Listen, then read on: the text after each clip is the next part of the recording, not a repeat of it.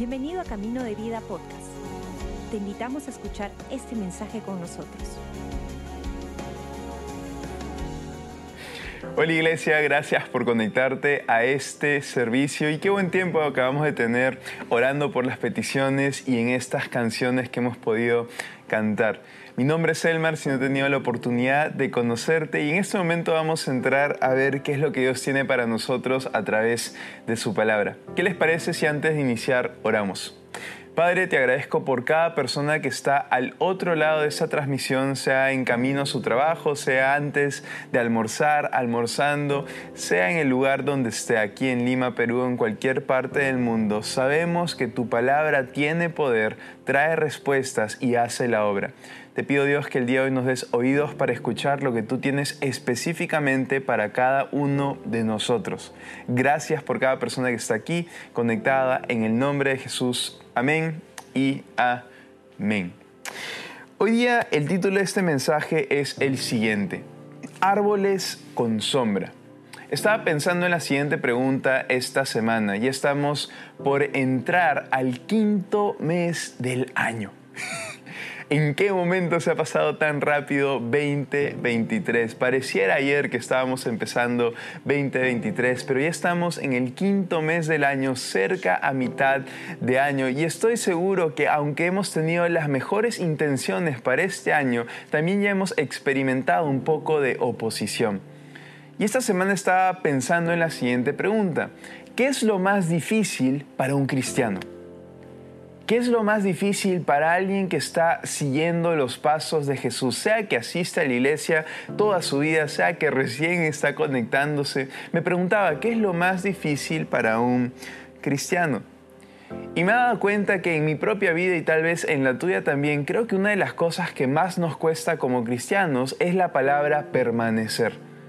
Creo que para muchos de nosotros llegamos a conocer a Jesús porque vemos el impacto que Él ha tenido en nuestras vidas, lo bueno que Él es con nosotros.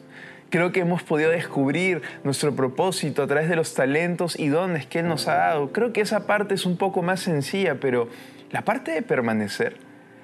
Y no solamente permanecer cuando las cosas salen como queremos, sino permanecer cuando todo sale diferente.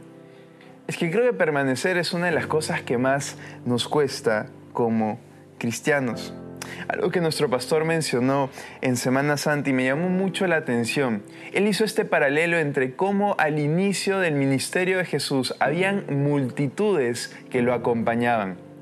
Pero poco a poco, mientras más se acercaba el momento de la cruz, esas multitudes se convirtieron en pocas personas. Y la enseñanza es la siguiente, mientras más cerca Jesús estás, más cerca a la cruz estás.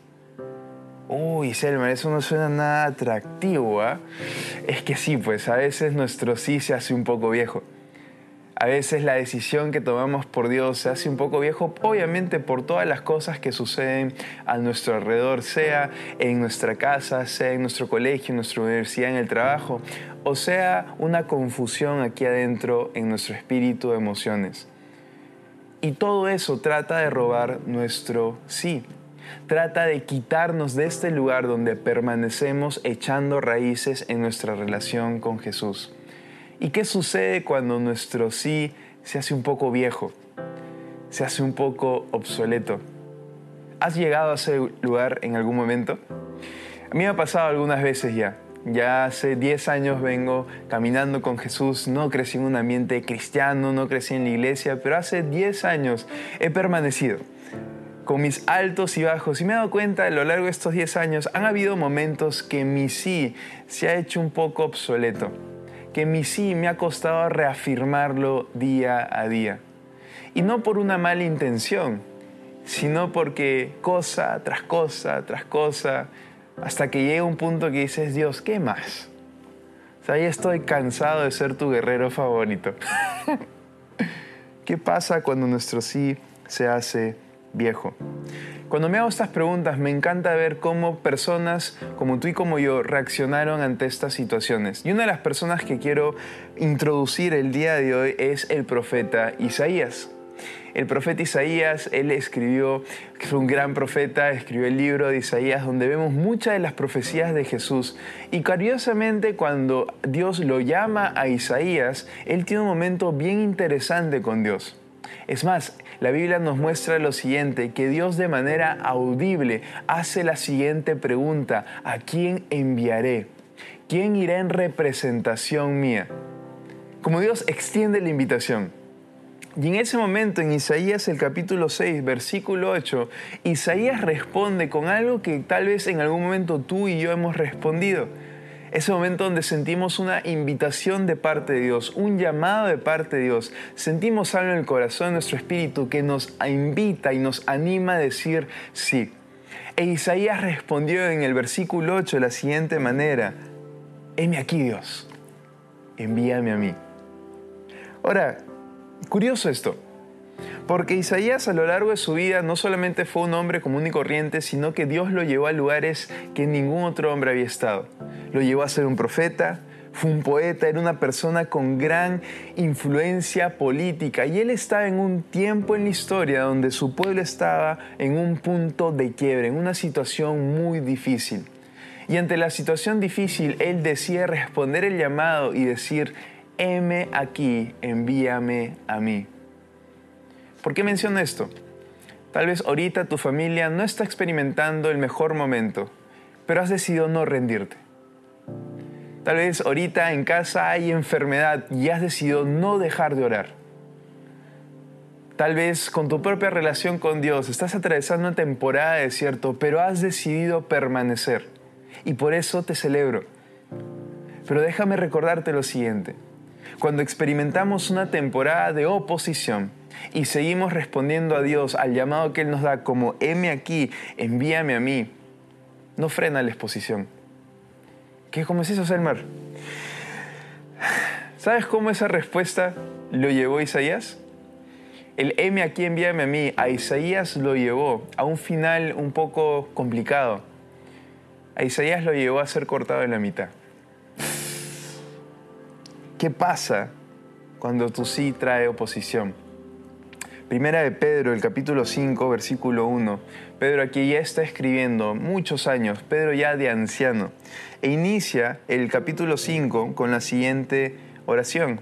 Dice, oye, también soy anciano, ya he vivido bastante, ya he experimentado mucho, y soy testigo de los sufrimientos de Cristo. Cuando tú y yo le decimos a Dios, Dios, aquí estoy, quiero servirte. Dios, aquí estoy, quiero seguir tus pasos. Dios, aquí estoy, quiero vivir una vida que te honra a ti. Noticia de último minuto va a traer oposición. El diablo te odia, el diablo me odia. Y cuando comenzamos a caminar con Jesús, somos conscientes por qué. Antes de caminar con Jesús, cuando cosas malas en la vida sucedían, ay, qué mala suerte no, realmente el diablo te odia. Y ahora que estás caminando con Jesús, ya sabes que hay un enemigo, una oposición. La Biblia nos dice ha venido a robar, matar y destruir. Entonces, el M aquí, envíame a mí, trae oposición, trae sufrimiento. Y la pregunta entra, entonces, ¿por qué valdría la pena decir sí? ¿Por qué valdría la pena decirle sí a Dios? Me encanta la Biblia porque en Jueces, capítulo 9, versículo 8 al 15, la Biblia nos grafica una parábola y nos muestra la razón de por qué vale la pena decir sí. Es conocida como la parábola de Jotam. Te la leo rápido. Versículo 8 eh, dice lo siguiente. Cierta vez árboles decidieron que tenían que elegir a un rey. Y primero le dijeron al árbol de olivo, que produce aceite, produce uvas, le dijeron, reina sobre nosotros. Pero el olivo se negó, diciendo, ¿dejaría yo de producir el aceite de oliva que bendice a Dios y a la gente solo para mecerme por encima de árboles? Entonces le dijeron a la higuera, reina sobre nosotros. Pero la higuera también se negó, diciendo, ¿dejaría yo de producir mi dulce fruto solo para mecerme por encima de los árboles? Entonces le dijeron a la vid, reina sobre nosotros. Pero la vid también se negó, diciendo, ¿dejaría yo de producir el vino que alegra a Dios y a la gente solo para mecerme por encima de árboles? Finalmente todos los árboles le dijeron al espino, reina sobre nosotros. Y el espino respondió a los árboles, si realmente quieren que yo sea su rey, vengan a refugiarse bajo mi sombra. Si no, que salga fuego de mí y consuma los cedros del Líbano. Curiosa historia. Tenemos cuatro personajes. Tenemos el árbol de la vid, tenemos el árbol de olivo, perdón, el árbol de la vid y una higuera que produce higos dulces. Y finalmente un espino. Tenemos a tres árboles dignos que producen fruto, que tienen todo para reinar. Tienen el fruto, tienen la sombra que pueden proveer, son los árboles preparados y listos para el trabajo. Y tenemos al espino, que es un árbol indigno, una zarza. Y la historia nos refleja que árboles dignos que producen fruto, que bendicen personas, se negaron a dar sombra a otros. Y curiosamente el espino, que era un árbol indigno, dice sí. Y termina diciendo lo siguiente, abríguense bajo mi sombra. Ahora, esta parte es irónica, porque el árbol de espino no tiene sombra. El árbol de espino es un arbusto que llega literalmente hasta la rodilla. Es un arbusto bajito, sin fruto, con espino. No ofrece ninguna sombra a nadie, especialmente árboles. No ofrece absolutamente nada. Pero tenemos a tres árboles dignos negándose a dar sombra y compartir su fruto. Y a un árbol indigno burlándose de dar sombra y producir fruto. Esta historia me hace recordar lo siguiente. Yo no quiero ser un árbol sin sombra. Yo no quiero ser una persona que tiene absolutamente todo para bendecir otras personas, para seguir impactando mi familia, para seguir impactando mi comunidad. Y por razones X, sea, oye, es que quiero compartir el fruto con tales personas, o sabes qué, no me quiero incomodar. No quiero que mi vida sea un árbol que no dé sombra y que no dé fruto. Lea la siguiente oración y creo que resume mucho lo que estamos conversando. Esta oración decía lo siguiente, al ver cómo está nuestro mundo, en qué dirección está yendo, con el tema político, el tema financiero, el tema de corrientes de pensamiento, tanto caos que hoy en día vemos en nuestro mundo. Y este pensador decía, si hombres y mujeres con visión y propósito no toman responsabilidad por el legado que dejan, no podemos quejarnos por la confusión que veremos mañana. Si hombres y mujeres razonables, con propósito, con legado, con fruto, con convicción, no toman responsabilidad hoy por el legado que dejan, no podemos quejarnos por la confusión de mañana. Entonces, ¿por qué vale la pena permanecer y mantener tu sí a pesar de la oposición y sufrimiento? Hoy en día tú y yo estamos plantando un árbol cuya sombra no vamos a disfrutar. Pedro sabía esto. Pedro dijo, oye, yo ya estoy anciano, ya estoy viejito, ya, ya estoy tío. Y he visto todos los sufrimientos que la causa de Cristo me ha traído. Pero él termina diciendo esto, en su bondad Dios los llamó a ustedes a que participen de su gloria eterna por medio de Cristo Jesús.